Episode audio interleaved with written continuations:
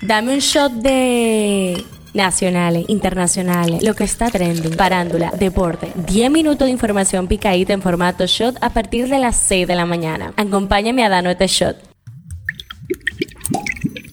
Hello, hoy es miércoles 23 de noviembre, miti miti de la semana. Esto es el Shot Diario, soy Gabriela de Lao. Vamos a actualizarte para que no te lo cuenten. El tema que está caliente aquí, el tema haitiano se sigue batiendo. La denuncia de la Embajada de Estados Unidos en Santo Domingo advirtiendo de un presunto trato inadecuado a personas de color durante las redadas migratorias contra indocumentados fue muy criticada por importantes sectores nacionales. Este martes continuó la tensión en la frontera dominico-haitiana en Dajabón, ya que 17 organizaciones y residentes en Juana Méndez han han decidido protestar por los supuestos maltratos hacia los ciudadanos haitianos al momento de ser repatriados a su territorio. CNN dijo ayer que cientos de niños han sido expulsados desde la República Dominicana Haití sin sus padres como parte de la política que sigue el país para deportar a los presuntos inmigrantes indocumentados. Por su lado, Migración dijo que no existen casos de menores que hayan sido separados de sus padres. El tema que está caliente allá. El presidente de Francia, Emmanuel Macron, fue agredido por segunda ocasión en su cara. Esta vez una mujer le dio una cachetada durante un diálogo en las calles de París y el hecho se ha vuelto viral en las redes sociales. Esto pasó cuando el mandatario se acercó a un grupo de ciudadanos para saludarles. De manera inesperada, una mujer empezó a pelearle y al final le dio una galleta. Esto es lo que está trending. Los representantes de negocios nocturnos y las autoridades del Ministerio de Interior y Policía lograron este martes un acuerdo para levantar la medida sobre el límite a la venta y expendio de bebidas alcohólicas en la provincia Santo Domingo. La medida, que fue muy criticada, será levantada de manera oficial en todos los centros nocturnos que fueron afectados este viernes 25 del presente mes. Debido a las incidencias presentadas durante la realización del décimo Censo Nacional de Población y Vivienda 2022, la Oficina Nacional de Estadística informó que el proceso de empadronamiento será extendido hasta el 30 de noviembre de este año con el objetivo de que todos los dominicanos y dominicanas puedan ser registrados. Los daños ocasionados por las inundaciones del fatídico viernes 4 de noviembre rondan los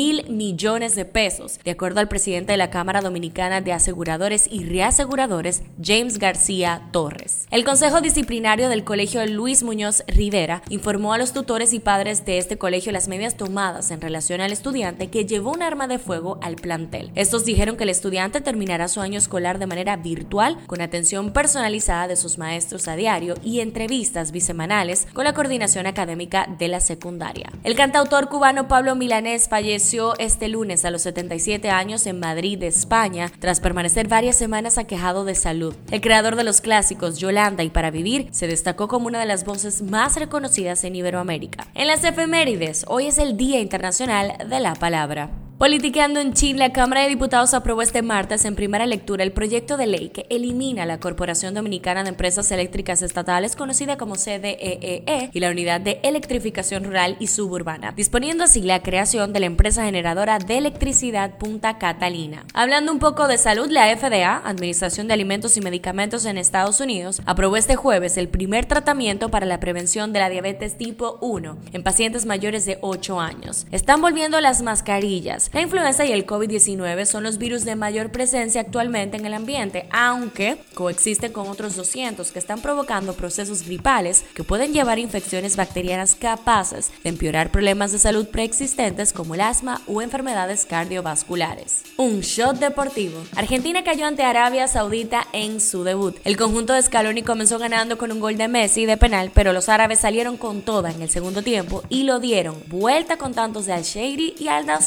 Al-Nasauri el 2 a 1 final. El Manchester United anunció este martes que el portugués Cristiano Ronaldo abandona el club inglés con efecto inmediato y de mutuo acuerdo. En la farándula, seis meses después de celebrar su boda civil, Anuel AA y Jailin anunciaron que están en la dulce espera de su primer bebé en una fiesta de revelación de sexo. Será una niña. El cantante de música urbana El Alfa, el jefe, presentó este martes su quinta producción discográfica titulada Sagitario, un homenaje a su vida y trayectoria musical, informó la productora Mission Films en un comunicado. El intérprete Austin Santos, Arcángel, lanzó la madrugada de este miércoles JS4E, un material audiovisual en honor a su hermano Justin Santos, que murió luego de sufrir un accidente de tránsito en su natal Puerto Rico. Cifra del día, 6.492. La Dirección General de Migración informó que en los últimos seis días ha repatriado hacia su país de origen a 6.492 indocumentados detenidos en operativos realizados desde la semana pasada en diversos puntos de la geografía nacional en cumplimiento a lo que establece la ley. Este show llega a ustedes gracias a Harina Mazorca y esto ha sido todo por el día de hoy. Recuerden seguirnos en nuestras redes arroba